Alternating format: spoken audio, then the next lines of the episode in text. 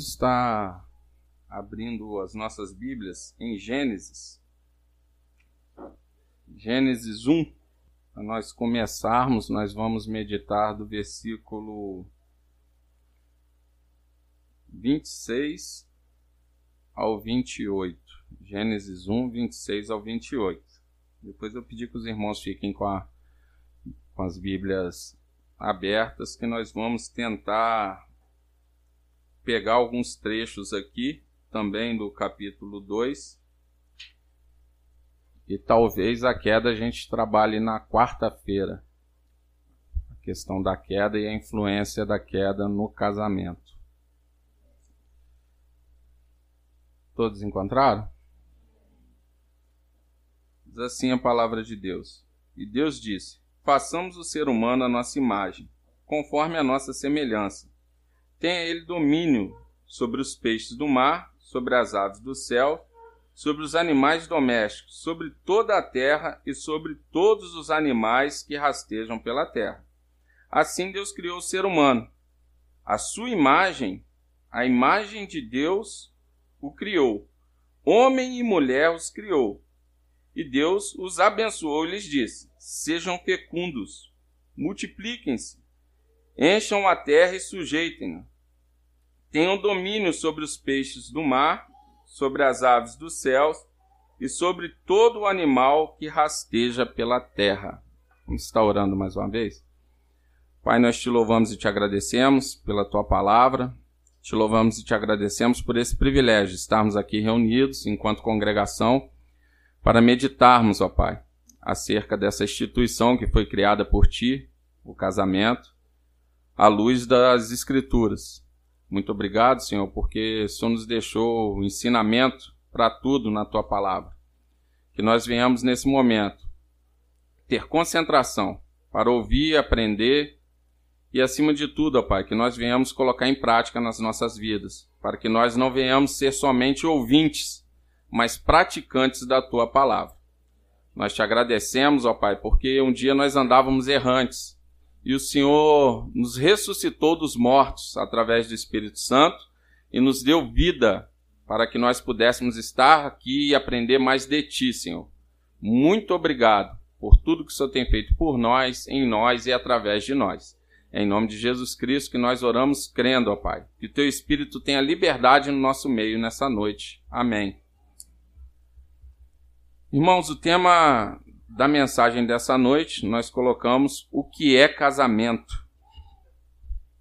De repente, algumas décadas atrás, seria uma pergunta até infantil, né? O que é casamento? Mas hoje, de repente, alguns já teriam dificuldade em responder essa pergunta. Se eu perguntasse para os irmãos aqui o que é casamento, alguém saberia definir? Porque é, o casamento ele é, ele é uma instituição que tem sido muito atacada. Tem sido muito atacada. E há um interesse do Estado no casamento. E é até estranho esse interesse do Estado no casamento. Então há uma certa articulação, leis têm sido mudadas. Para quê? Para definir o que é casamento. E como nós ensinamos, passamos agora por, por esse tema do, dos cinco solas da reforma, a Bíblia é a nossa regra de fé e prática. E quando nós temos essas perguntas, quando nós sofremos esse tipo de ataque, quando políticas estão sendo mudadas, leis estão sendo mudadas, para definir o que é essa instituição, nós temos que recorrer à Bíblia para ver o que ela nos fala, o que Deus nos ensina através das Escrituras. Porque hoje há uma sentimentalização da política e de tudo ao redor. Cada vez mais tem se criado uma geração mais sentimental. E até as relações estão sendo definidas na questão do sentimento. Então eu sinto, então isso aqui é. Eu deixei de sentir, isso aqui não é mais. E as pessoas estão definindo casamento em cima disso. de forma que os relacionamentos estão cada vez mais líquidos. Hoje eu amo, amanhã eu não amo, você vai para o seu lado, eu vou para o meu e acabou. É o que o mundo está propondo, é o que as políticas estão propondo. Nunca foi tão fácil se divorciar como é hoje. Tem divórcio por qualquer motivo. A gente existe a prerrogativa do divórcio na Bíblia, existe, mas não por qualquer motivo. Então, o, o, as relações estão cada vez mais líquidas. A pessoa já entra para dentro de uma relação achando assim: se não der certo, vai cada um para o seu canto. E às vezes a gente não tem dimensão do que é o casamento. O casamento ele foi instituído por Deus. Então o Estado pode tentar dizer que o casamento pode ser entre o homem e um cachorro, entre um homem e uma árvore, entre um homem e outro homem, entre uma mulher e uma outra mulher. Mas o que a Bíblia nos diz? E, as, e às vezes, entrando nesse âmbito, irmãos, a gente acha que está longe, não está. De repente, dentro da família, nós temos situações dessas. E o mais triste, vai piorar. Eu tenho falado com os irmãos, meditem na palavra de Deus. Aprendam a governar a casa de vocês. Sejam os pastores da casa de vocês. O plano é para destruir a família. O feminismo não se trata somente de, de, direitos iguais. Já foi isso lá atrás, em 1960, quando começou essas ideias. Já foi lá atrás. Feminismo não se trata de direitos iguais. Somente ao homem e à mulher tem que ter direitos iguais. Sabe por quê? Isso a Bíblia traz. Não precisa nem de feminismo. Aí as pessoas não, não leem a Bíblia, não compreendem a Bíblia. Qualquer conversinha feminista aí fora, a gente acha que não, é legal cheio de crente feminista hoje, sendo que a pauta do feminismo hoje é para destruir o casamento.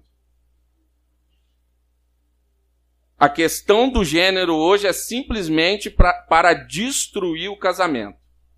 E nós, enquanto igreja, estamos dormindo. Dormindo. Se enchendo de, de tudo quanto é lixo, quanto é besteira de entretenimento. Não meditamos na palavra, não sabemos da razão da nossa fé e vamos empurrando com a barriga. O que essa instituição está para enfrentar, e aí o, o, o que acontece? A sociedade é formada de famílias bem estruturadas. A igreja é formada, uma igreja saudável, ela tem que ter famílias saudáveis. Então passa pela forma que eu e você constituímos casamento. Para nós sermos luz e levarmos lá para fora essa proposta aqui que Deus traz em Gênesis, nós temos que mudar as nossas relações e a forma que nós estamos constituindo o casamento. Então aqui em Gênesis 1, 26, quando fala, alguns dizem que imagem aqui, ó, alguns dizem que Deus poderia estar falando sobre a questão, o, o façamos, o, o plural, poderia estar falando de anjos.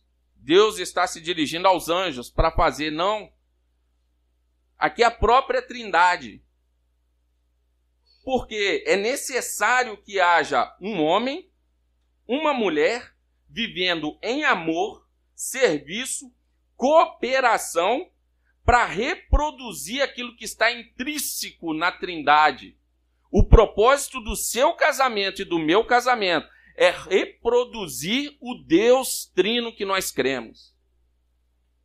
Então, essa imagem e semelhança aqui que ele fala, ela é reproduzida num homem, numa mulher, vivendo em serviço, em cumplicidade, em amor sacrificial, a mulher auxiliando, que é o texto que o Giovanni leu lá de Efésios. E aí aparece um monte de gente e fala assim: ah, irmão, você está falando de Gênesis, é, é, o Antigo Testamento é lei morta, o Antigo Testamento é obsoleto. Pega Mateus, no, no capítulo 19, você vai ver no verso 1, quando Jesus usa para falar acerca de casamento, ele traz para o Gênesis antes da queda. O texto que o Giovanni leu, Paulo ensinando como desenvolver casamento, ele traz para o Gênesis. Você vai ver no final ali, ele fala: deixe o homem pai e mãe, e vai ser um com a sua mulher. Um que? Na relação sexual, o homem é um com a mulher uma só carne. Então, tanto Paulo, que escreveu boa parte do Novo Testamento, quanto o próprio Jesus, que hoje muitos com essa conversa de gênero têm usado, não, mas Jesus falou de amor, mas Jesus não recriminou, mas Jesus falou para não apedrejar. A ninguém lembra que Jesus falou assim, ó, vai e não peca mais. Ninguém lembra.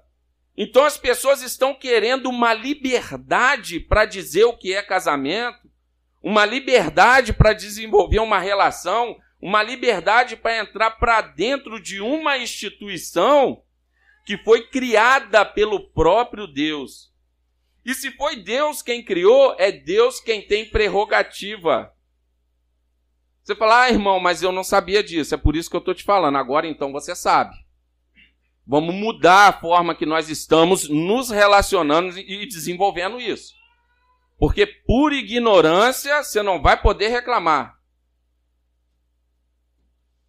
Na hora que tiver tudo perdido. Então o que, que nós vemos com isso? Número de divórcio aumentou. Automaticamente, irmão, você falar que, ah, não, é normal. Sente. As crianças sentem. Quem criou um filho sozinho, ou, ou, ou quem criou um filho com, com pais divorciados, é complicado. A criança sente, a criança não compreende aquilo. Acontece? Acontece, mas não é o ideal. Não é o ideal. Então há uma explosão de divórcio hoje por qualquer coisa. Porque banalizou-se essa instituição que é o casamento. Ninguém ensina mais que o casamento foi instituído por Deus. O Gênesis, para alguns, é uma interpretação somente alegórica é poesia, é qualquer coisa, e a gente vai desenvolvendo as relações de qualquer maneira. Você vê aqui, durante todo o capítulo 1 na criação, Deus está falando no singular. Quando chega no verso 26, ele fala no plural. Façamos o homem a nossa imagem e semelhança. Pai, Filho e Espírito Santo. Vivendo em harmonia, vivendo em cumplicidade, vivendo em amor, vivendo em submissão, de forma que o próprio Cristo, num amor submisso, encarnou. Não achou nada demais diminuir. Porque em obediência. Uma obediência em amor. Essa tem que ser a relação da mulher com o homem uma obediência em amor. O homem conquista essa submissão amando, servindo, mostrando para a esposa que ele está disposto a morrer por ela, como Cristo morreu pela igreja. É o texto de Efésios 5. É o que Jesus no, nos mostra em Mateus também, no capítulo 19. Então nós vemos aqui que durante todo o capítulo ele fala no singular, que ele começa a falar no, no plural. Para que, que Deus cria o casamento? Para refletir aspectos dele próprio. De forma que na individualidade não podem ser mostrados. Existem aspectos de imagem e semelhanças de Deus que só é mostrado no casamento do cristão. Então a Trindade, ela vive essa comunhão amorosa. De forma que Jesus obedeceu, obedeceu de forma sacrificial e foi até a cruz por nós, para cumprir todo o plano de Deus. Pai, Filho e Espírito Santo trabalhando o tempo todo. O Pai traça o plano, o Filho executa e prepara o caminho e o Espírito Santo nos chama dos mortos para nos reconciliar com Deus. A Trindade trabalhando em amor. E aí eu te pergunto, como que está o seu casamento hoje? Há essa sincronia? Você, sua esposa e o Espírito Santo trabalhando em amor para refletir Cristo. Como que nós estamos desenvolvendo a nossa relação? É algo muito sério e muito profundo. O nosso casamento tem por obrigação de refletir esse Deus maravilhoso. O marido tem a obrigação de refletir esse amor sacrificial que Cristo externou por nós na cruz. É o que, que o Giovanni leu aqui em Efésios. Como que estão os nossos casamentos hoje? Tem serviço, tem respeito, tem dignidade, tem amor sacrificial, tem verdade, tem luz, tem honra, tem santificação, tem paz no nosso casamento, nos nossos lares? Ou tem mentira, tem preguiça, tem egoísmo, tem desrespeito, humilhação? Como que nós nos referimos às nossas esposas? Nós, enquanto homens, que nós já pregamos aqui. Quando eu sou ignorante com a minha esposa, quando eu não compreendo que ela é o vaso mais fraco, que ela é a parte mais frágil, e trato ela com ignorância, Deus nem ouve a minha oração. Está lá em 1 Pedro. É besteira você achar que você está orando, você está andando sozinho por aí. Se eu não consigo cuidar e tratar bem da minha esposa, Deus nem ouve a minha oração. É Bíblia. E eu não estou querendo desenvolver religiosidade. Eu quero literalmente que nós venhamos olhar para nós mesmos, entender a nossa pequenez, entender a nossa podridão, entender as nossas falhas e enxergar que só há solução, só há graça na cruz, como nós cantamos aqui. Somente no sangue de Jesus. É para nós compreendermos mesmo, entender, ó, nós estamos falidos. Como que nós vamos refletir isso aqui? Nós temos que refletir Deus, a Trindade trabalhando. Como que nós vamos refletir isso aqui? De repente você vai olhar e vai falar assim: ó, para mim não tem jeito, isso é impossível. É aí que Deus entra. É aí que Deus entra. Que as nossas obras, elas são falhas mesmo, mas há é, necessidade de quê? De arrependimento. Há necessidade de nos enxergarmos e querer abandonar esse eu egoísta. Porque no casamento não tem mais lugar para eu, é nós. Não, não há mais tempo, não, há mais tempo para nós queremos levar uma vida individual. As pessoas casam e querem levar uma vida de solteiro hoje. Tem acabado com muito casamento. Não tem mais tempo para isso. Você não vai ver em lugar nenhum Jesus chegando aqui falando assim: é, eu desci, resolvi o problema e agora eu vou subir, eu sou o cara. Você não vê isso. É o tempo todo, às vezes até para curar, ele, ele se submetia ao Pai. Aquela relação em amor. Orientando, subiu, enviou o Espírito Santo.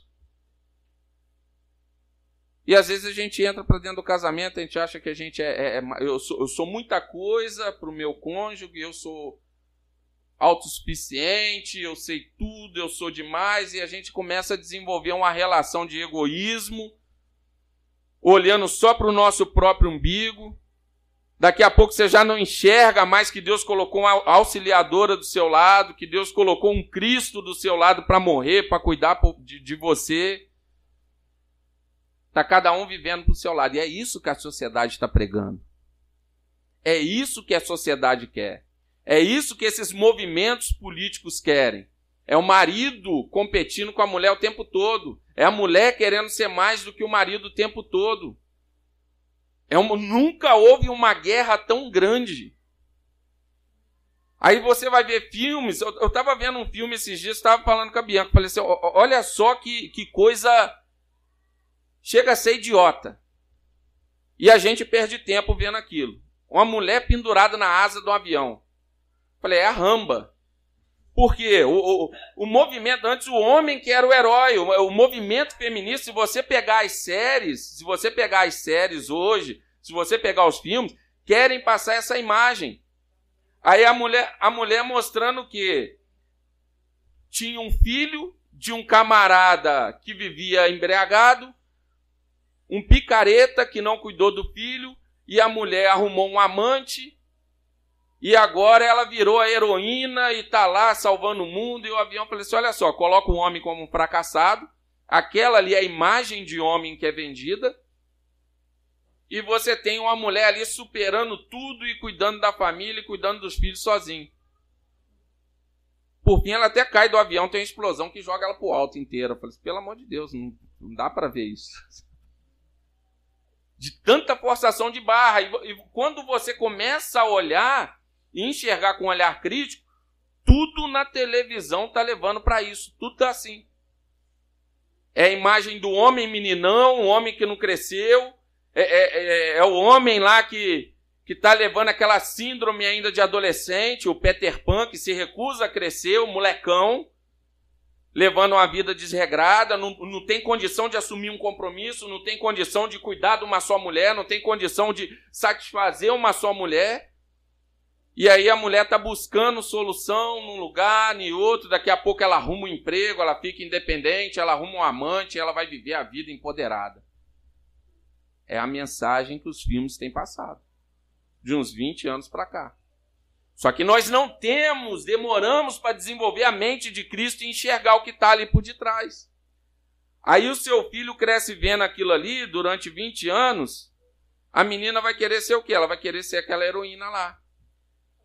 É, é a mulher empoderada, é a mulher autossuficiente, é a mulher que não depende de homem nenhum. E ai de mim se depender.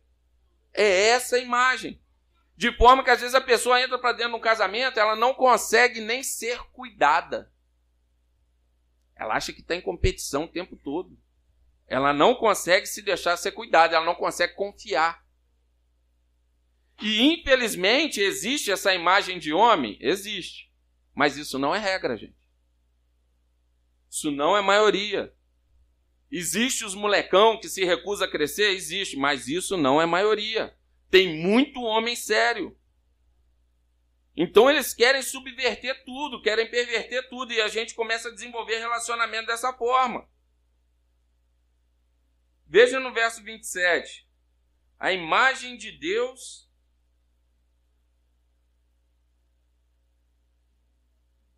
Verso 27. Assim Deus criou o ser humano, a sua imagem, a imagem de Deus os criou.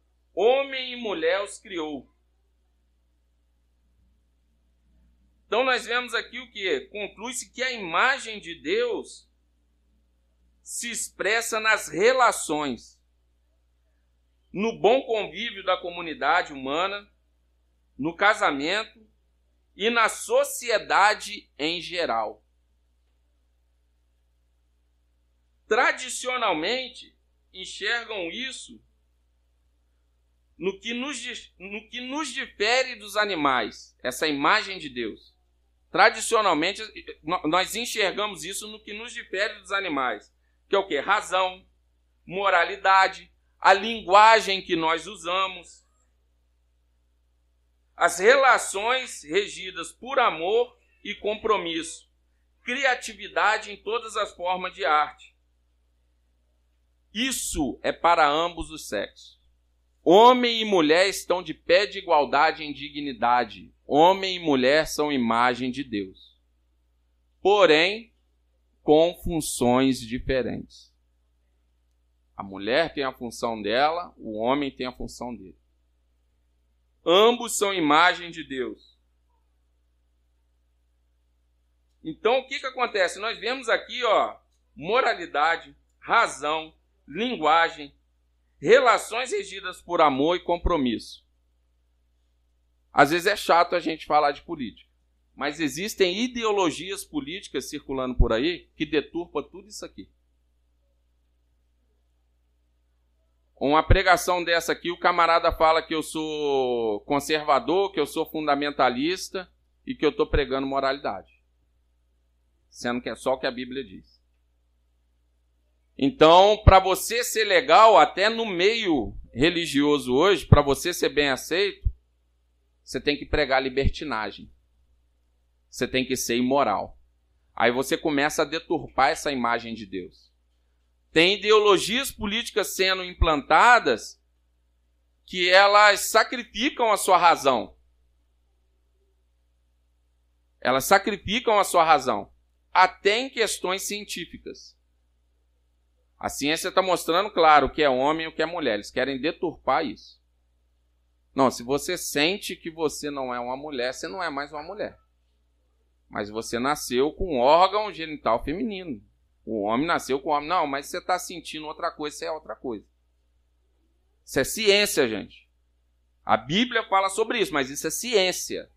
Aí sacrifica a razão e um monte de gente com a mente deturpada. E literalmente, quando você cede para essas ideologias, e o que eu já falei com os irmãos, ou você coloca a Bíblia como regra de fé e prática, ou você está seguindo alguma ideologia ou alguma filosofia. Não existe nulidade. Não tem como eu dizer assim, não, eu estou nulo, eu tenho minha própria ideia. Não, você não tem. Você foi influenciado por, por conversa, você foi influenciado por ideologia, você foi influenciado por política, você foi influenciado por histórias que te contaram. Então, ou você coloca a Bíblia no centro, ou você vai ser influenciado por alguma coisa. E aí você imagina só, querem dizer que se você sentiu algo diferente, você não é mais aquilo que a ciência diz que você é, ou que a Bíblia diz que você é. Então, quando a gente começa a ceder para essas ideologias e existem partidos, eu evito de votar em partido progressista, em partido de esquerda. Não estou influenciando seu voto. É que não condiz com o que eu acredito, com o Evangelho e com o evangelho mesmo. Porque não tem, tem algumas ideologias que não tem como. Não tem como eu, eu ser pró-aborto e ser cristão. Não tem como eu dizer que o homem não nasce homem e a mulher não nasce mulher. Não tem como. E além da fé, tem que sacrificar sua razão. Que é um dos pontos que nos colocam como imagem e semelhança também de Deus. Nós somos capazes de desenvolver relações dignas com Deus, com os demais indivíduos e com toda a criação. Vamos ver o verso 28. E Deus os abençoou e lhes disse: Sejam fecundos, multipliquem-se e enchem a terra, e sujeitem-na, tenham domínio sobre os peixes do mar, sobre as aves do céu sobre todo o animal que rasteja pela terra. Deus aqui novamente fala, fala no plural. A ordem é para o casal. A ordem é juntos. Tudo que ele manda fazer aqui é juntos. Então há um propósito no casamento. Qual o propósito do casamento? Multiplicar essa imagem de Deus multiplicar a imagem e semelhança de Deus na terra. E essa ordem é para o homem e para a mulher. Isso só pode ser feito dentro do casamento, irmãos. Dominem, subjuguem, cultivem, sejam fecundos e multipliquem-se. Essa ordem de fecundar e de multiplicar, você vai ver em todo o livro de Gênesis. Você vai ver no capítulo 9 ele falando com Noé, e, e ele vai falando sempre acerca de o quê? De, de multiplicar. De multiplicar. Aí hoje, nós vemos cristãos. Depois da queda, isso foi afetado. Tem pessoas hoje que não têm condições de gerar um filho. Ainda assim, poderia adotar poderia adotar. Tem pessoas que não têm condição de gerar um filho. Esse que não tem condição, seja lá por, por qual seja o problema de saúde, não tem problema. Automaticamente ele não vai cumprir essa ordem. Agora eu pergunto: e nós que somos saudáveis e postergamos ou não queremos cumprir essa ordem? Porque isso aqui é uma ordem. Aí sabe o que acontece? Nós estamos sacrificando filho a troco de carreira. Nós estamos sacrificando filho por falta de fé. Ah, quem vai cuidar? As famílias antigas eram 12, 15. Teve gente que teve 20. Estou falando para você fazer loucura e tal, mas tem, existe um planejamento. Existe um planejamento. É porque hoje, antigamente, era muitos partos normais. Hoje a mulher suporta até três cesáreas. Não estou falando maluquice, não, irmão. Agora, sabe quem está fazendo isso aqui? O muçulmano. Porque é uma das formas deles aumentarem também a religião. O cara vem para um lugar, ele arruma uma, duas, três, quatro, cinco, seis mulheres e ele vai. E a religião deles é na risca. Daqui a pouco ele tem já uma congregação lotada, um camarada só, já tem uma mesquita. E você, por que, que você não está cumprindo essa ordem? Eu gostaria de ouvir só um motivo justo, não só para mim, mas diante de Deus. Um motivo justo por você não ter cumprido essa ordem de espalhar a imagem de Deus pela terra. Não estou falando para você sair fazendo filhos sem planejamento, não, irmão. Mas eu já conversei com pessoas que dizem que não tem, ah, não, meu filho eh, não pode vir nesse mundo, não, porque ele vai sofrer racismo. Até isso eu já ouvi. Na realidade, o camarada quer viver uma vida egoísta, ele não tem confiança que Deus vai cuidar, que Deus vai dar condição, e ele arrumou ainda um motivo nobre. As ideologias políticas. Uma geração difícil. Uma geração difícil. Uma geração de muito, muito sentimentalismo, sente tudo, é uma coisa muito difícil. Você vai olhar para a vida do cara, tá o cara trabalhando, tá a esposa trabalhando, tá tudo bem, tudo bacana. Você conversar com ele 10 minutos, você arranca a roupa do corpo e dá para ele, você fica com dó. De tanta choradeira, de tão ruim que ele consegue criar um mundo ruim, que ele é incapaz de criar um filho nesse mundo. Falta de fé, falta de confiança em Deus. E nós vamos burlando e vamos postergando isso aqui, sacrificando essa ordem por quê? Por causa de carreira. Não, primeiro eu vou fazer isso, primeiro eu vou fazer aquilo, primeiro eu vou fazer aquilo outro, e a vida está passando. Tem um monte aí, é quando lembra de, não, agora eu vou ter um filho, agora não tem mais condição. Está doente, a idade chegou, e está aí sozinho na terra. Então, só para a gente refletir, porque isso aqui é uma ordem. O casamento ele tem um propósito. Tem, é um outro problema também. Tem pessoas que se casam depois falam com o cônjuge, que não quer ter filho. Às vezes o sonho da mulher é ter filho, o cara não quer compromisso com criança. Existe isso também. Ou ao contrário. Então isso aqui é uma ordem, não é opcional, não. E é para o homem e para a mulher. Ser fecundos e multiplicar. Faz parte do propósito do casamento criar filhos fiéis. Faz parte do plano da criação de Deus para a humanidade. Povoar a terra com a imagem de Deus. Famílias saudáveis povoando a terra com a imagem de Deus. A terra povoada por aqueles que conhecem e servem sabiamente, atuando como seus vice-regentes. Nós somos vice-regentes de Deus na terra. Por isso que ele fala: é, sujeitem-na, tenham domínio. Isso é o que? É colocar a terra para trabalhar em prol de nós. Sem aquela ambição de sair destruindo tudo a troco de dinheiro de sair utilizando os recursos naturais de qualquer maneira. É literalmente extrair da terra de forma responsável, conforme Deus faria. É responsabilidade nossa. E nós vemos aqui também trazendo para os dias de hoje essa ressignificação que eles querem fazer sobre o casamento.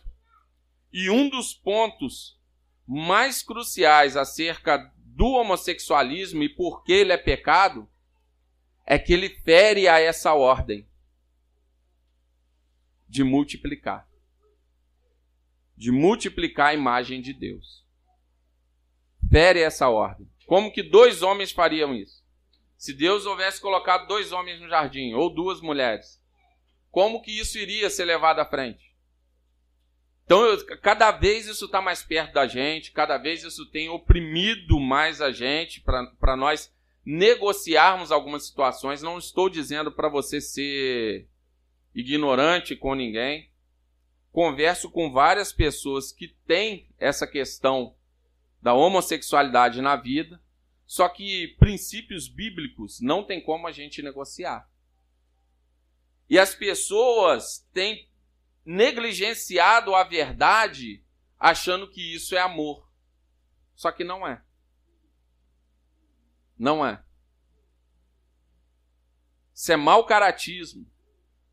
Uma pessoa que tem consciência do que é a verdade, você vê a pessoa caminhando e errando, caminhando e errando, e você tem oportunidade de conversar em amor, de mostrar para ela que aquilo, que aquelas práticas estão erradas, e que Deus abomina, e não é só aquele pecado que Deus abomina, como nós já falamos aqui, como também o adultério, como também a fornicação, como também a, a maledicência, a fofoca. Não dá para a gente negociar com isso. E dizer, não, tá tudo legal, isso, isso não é tão ruim assim. Fere o propósito de Deus para o casamento. Não é correto.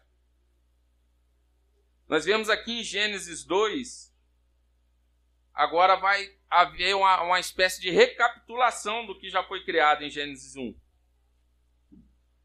Quando chega no verso 18, dê uma olhada aí, irmãos, por favor, verso 18. O Senhor Deus disse ainda: Não é bom que o homem esteja só. Farei para ele uma auxiliadora que seja semelhante a ele. Olha só, semelhante. Não é abaixo. Não. Não é acima como o feminismo coloca, não. Semelhante. É uma auxiliadora.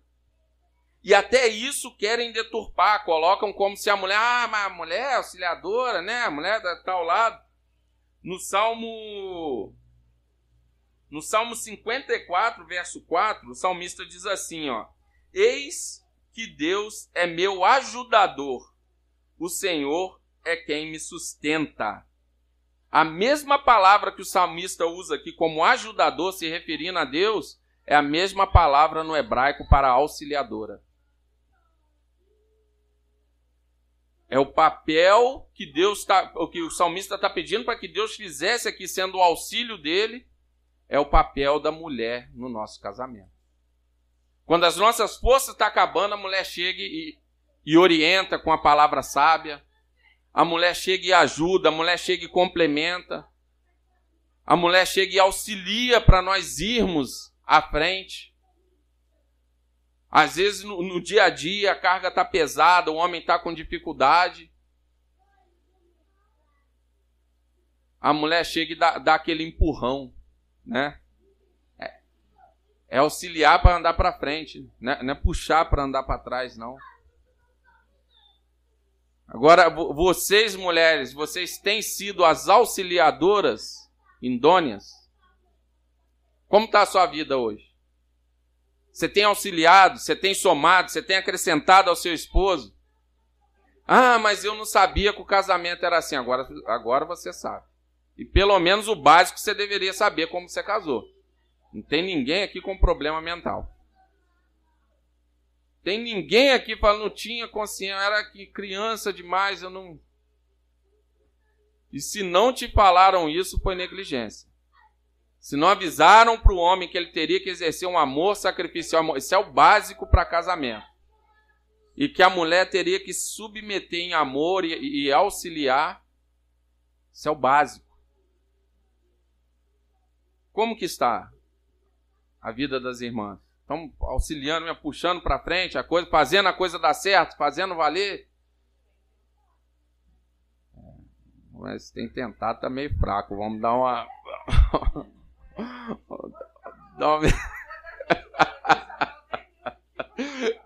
Vou perguntar para ele depois.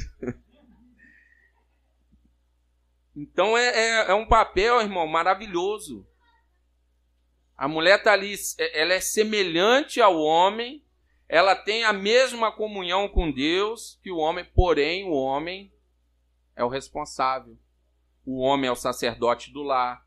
O homem é o provedor espiritual. Se você não está sendo, já deve ser a milésima vez que a gente está falando isso aqui. Vamos, vamos arrumar isso aí.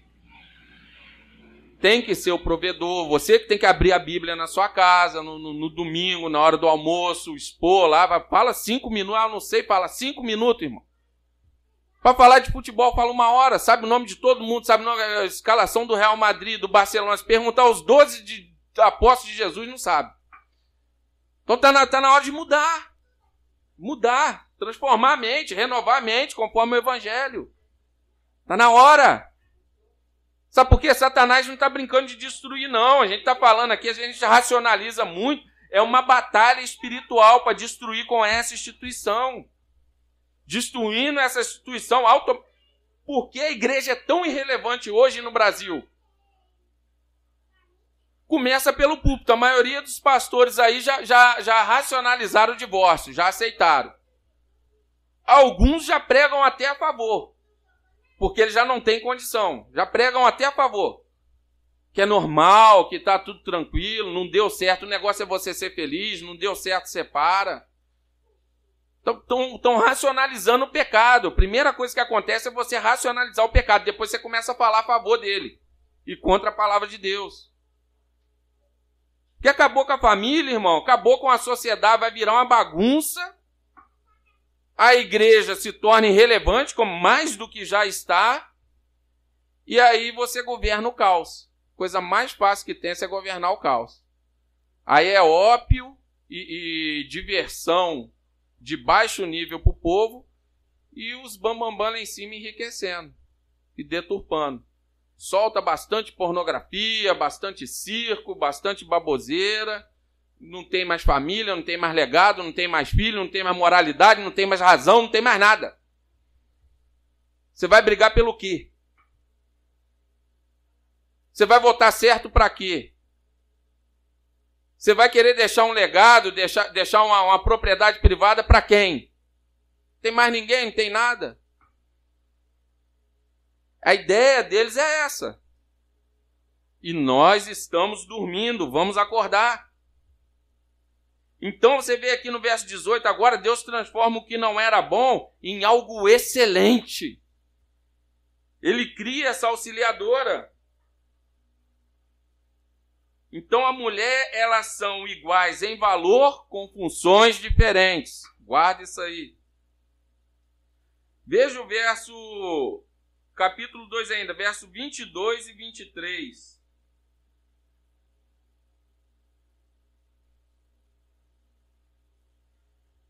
E da costela que havia tirado do homem, Senhor Deus formou uma mulher e a levou até ele e o homem disse. Às vezes a tradução perde muito, irmão. Aqui Adão está maravilhado. Ele está explodindo. Isso aqui é uma, é uma, espécie de voto de casamento. Ele está explodindo. Olha o que, que ele fala. Essa afinal é osso dos meus ossos, é carne da minha carne. Será chamada varoa, porque do varão foi tirada. Ele está maravilhado. Será que nós estamos assim ainda, os Adão aí, os homens aí, nós estamos assim ainda? Com essa empolgação toda? Vamos renovar isso aí. Deus colocou uma auxiliadora indônia do seu lado. Vamos renovar essa esperança, esse amor, essa alegria do casamento. E aqui Verso 24, ó. Por isso, o homem deixa pai e mãe e se une à sua mulher, tornando-se os dois uma só carne. É a forma é a forma mais íntima, mais estreita de uma relação é o casamento. É você se tornar uma só carne com alguém parentesco entre marido e mulher, ele cria obrigações que substituem o dever de um pai. Olha a responsabilidade. Então, ó, o homem deixa pai e mãe e se une à sua mulher, tornando-se os dois uma só carne. Isso aqui é o quê? Não é que você vai abandonar seu pai, sua mãe, tratar de qualquer jeito com falta de respeito, não. Mas a prioridade agora é o bem-estar da sua esposa. A prioridade número um é o bem-estar do seu marido. O que mais acontece hoje, você vê em redes sociais aí, são, são homens, meninos, casados, aí posta lá foto lá com a mamãe, a mulher da minha vida. Um meninão, crianção. Se você casou, a mulher da sua vida é a sua esposa. Por ela, você morre sacrificialmente. A sua mãe você honra, o seu pai você honra. A esposa agora você exerce amor sacrificial. Então a prioridade é a sua esposa. Agora você imagina um pai que ele cria uma filha, igual eu vejo aí o, o, os irmãos, menina parece que tem um mimo maior. Vou usar o exemplo de filha porque menina parece que tem aquele mimo maior. A pessoa cuida, é aquela é, é roupinha de diferente, aquele cuidado todo, é cabelo, não sai com o cabelo de qualquer jeito. O homem você põe uma bermuda, uma camiseta, passa uma água no cabelo e vambora. Criou com todo aquele carinho, com todo aquele amor, cuidou. Aí você chega lá para tirar a filha dele de casa, para ser um com você. Você tem que cuidar dela de forma que esse cuidado dos pais não façam falta. O cuidado dos pais seja substituído por esse amor que você está propondo a exercer por ela. É isso que o texto está me dizendo. Que não é deixar pai e mãe para comer o pão que o diabo amassou, não. É deixar pai e mãe para viver um relacionamento alegre, um relacionamento próspero, um relacionamento cheio da graça, do favor e da misericórdia de Deus. É ter um relacionamento de forma que ela vai se sentir tão amada que aquele cuidado do pai ela não vai sentir falta. Não é que você vá substituir, mas ela também não vai sentir mais falta. Porque ela tem que se sentir protegida, ela tem que se sentir acolhida, ela tem que se sentir cuidada. Então, os meninos aqui que não casaram ainda, que vocês pensem nisso. Quando vocês chegarem para namorar, olha como que o pai cuida da filha, olha como que a mãe cuida da filha. E quando você pensar em tirá-la de dentro da casa dela, você pensa: eu vou morrer por essa mulher e vou dar o melhor para ela. Eu vou cuidar dela melhor do que o pai dela. Eu vou cuidar dela melhor do que a mãe dela. E para isso tem que estar tá disposto a morrer. Assim como Cristo morreu pela igreja. Por isso que a gente falou extensivamente sobre namoro. A namorar, você tem condição de ser o provedor dessa mulher? Cuidar dela financeiramente? Você vai cuidar dessa mulher? Financeiramente? Emocionalmente? E espiritualmente? Se você não vai, deixa ela na casa dela. Se você não está disposto a crescer, deixar de ser menino, e nada de errado em ser menino, mas tem que estar disposto a crescer. Porque Paulo fala que ele andava como menino, ele falava como menino, ele agia como menino. Mas depois ele deixou as coisas de menino.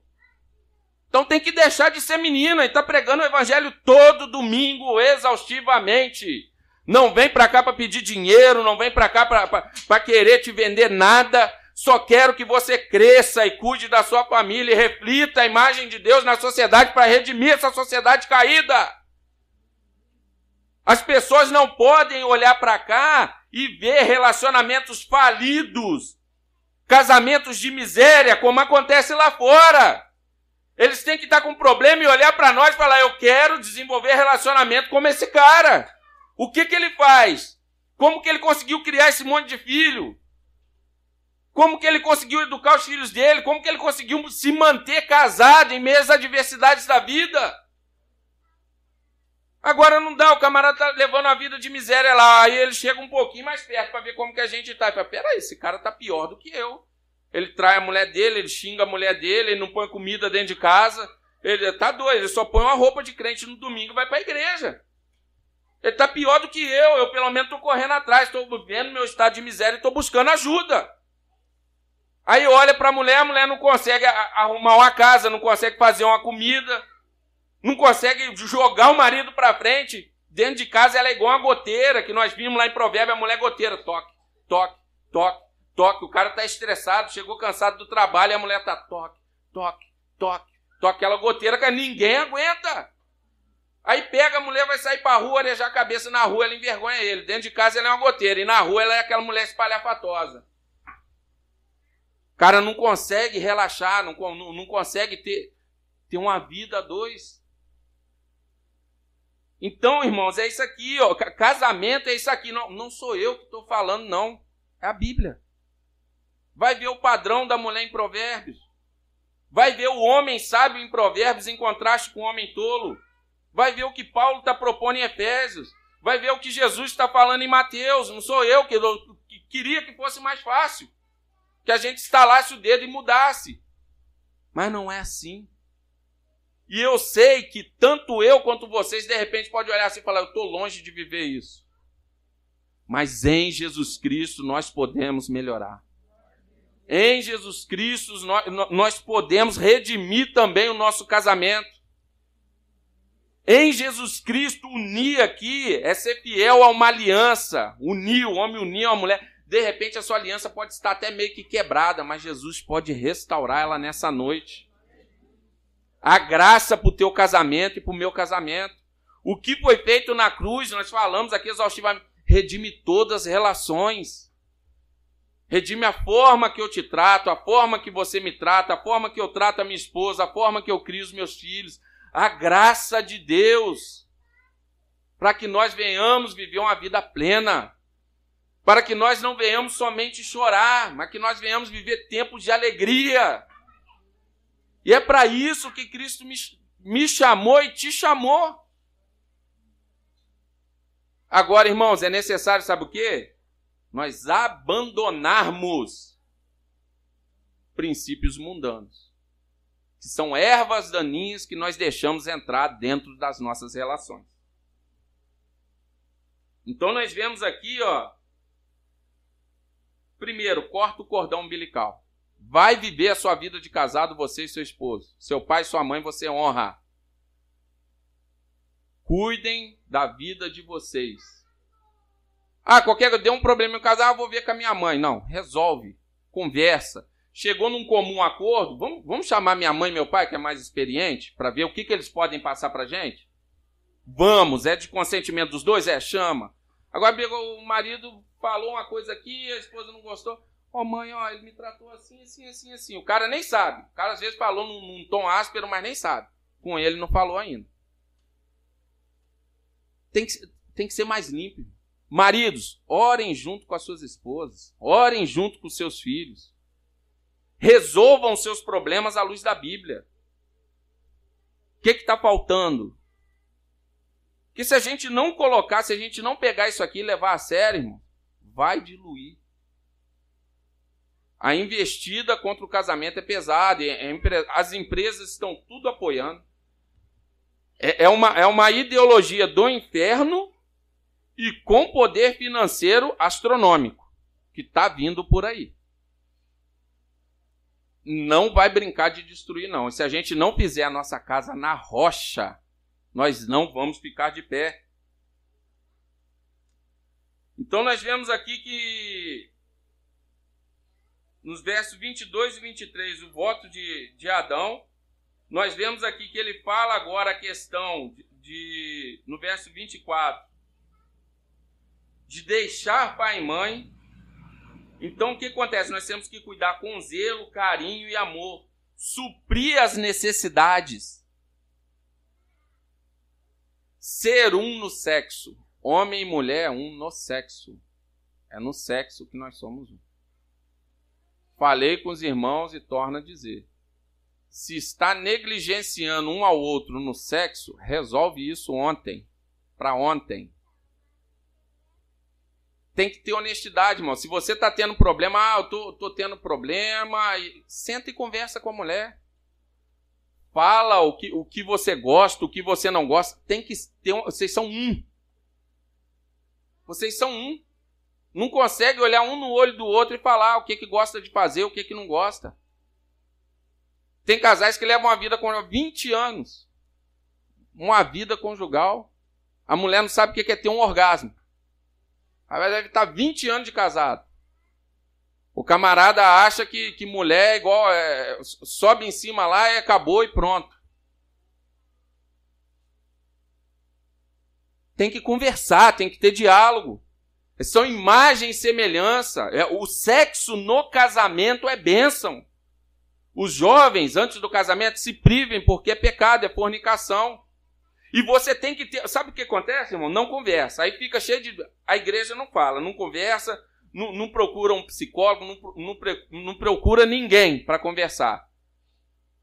Mas olhar fora começa a olhar. Aí começa a olhar fora do casamento, começa a achar legal, começa a gostar, daqui a pouco o cara está com amante. Dentro de casa ele não conversa, não fala com a mulher. A mulher dentro de casa ela não tem coragem de conversar e falar com o marido. Mas buscar fora ele busca. Aí fora é um furacão, dentro de casa é aquele gatinho. E os casamentos estão diluindo, estão acabando. Converse. Sexo não é mais tabu, não. Acabou. Converse, é uma bênção dentro do casamento. E foi feito também para a glória de Deus. Então, se, se não está legal isso aí, chega em casa, conversa, se acerta. Está submetendo alguma coisa também que você não gosta? Conversa. Tem que ser bom para os dois. Tem que ser uma bênção para os dois. E nós vemos aqui no verso 25 que eles estavam nus Ora, um, é, ora, um e outro, o homem e sua mulher, estavam nus e não se envergonhavam. Então, havia aquele prazer inocente. E aqui ele já apontando já para o capítulo 3, onde vai acontecer a queda. Então, o que, que nós aprendemos aqui hoje? Eu quero que você coloque na sua cabeça. O que é o casamento? Casamento ele tem que ser entre um homem e uma mulher. Ah, mas o STF, mas não sei quem mudou e agora casamento. Não, não é casamento. O casamento é entre um homem e uma mulher. Pode chamar de qualquer outra coisa que quiser chamar. Casamento é entre homem e mulher. Que já tem igrejas aceitando pastores fazendo casamento homoafetivo. E amanhã, eu estou falando isso, irmãos. Amanhã ou depois pode ser um neto, pode ser um filho. Isso aqui não muda. A palavra não muda. E se quiser mudar, tem que fazer outra coisa. Então chamem de outra coisa. União, não sei das quantas, união, casamento entre um homem e uma mulher, foi instituído por Deus. Não é eu que estou inventando, não.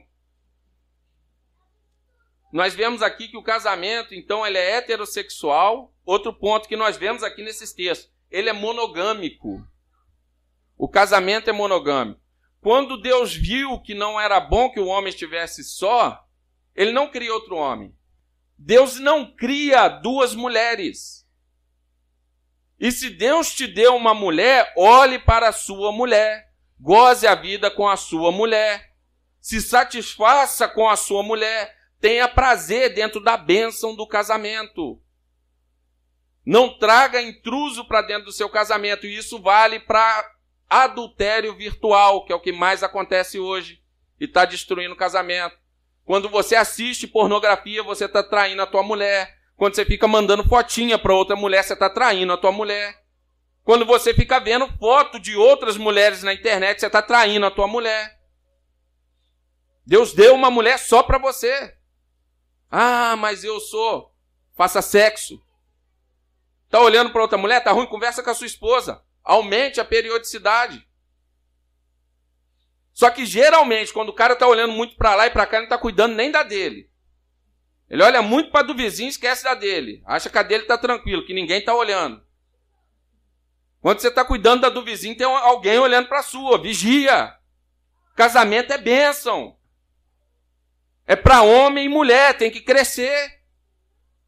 Não dá para ficar levando vida de menino dentro do casamento. Então ele é heterossexual ele é monogâmico, se unirá, fala a questão de ser fiel a uma aliança. Então, o que? Durabilidade e fidelidade tem que estar dentro do casamento. O casamento não foi feito para se diluir. Ah, não deu certo, você vai para lá, eu vou para cá. Não existe isso. E o homem e a mulher, uma só carne, é o que? Fertilidade complementariedade tem que haver dentro do casamento. Que Deus nos dê graça para nós consolidarmos as nossas relações e nós crescermos enquanto homem e mulheres de Deus para desenvolvermos relações saudáveis que glorifiquem a Deus. Amém?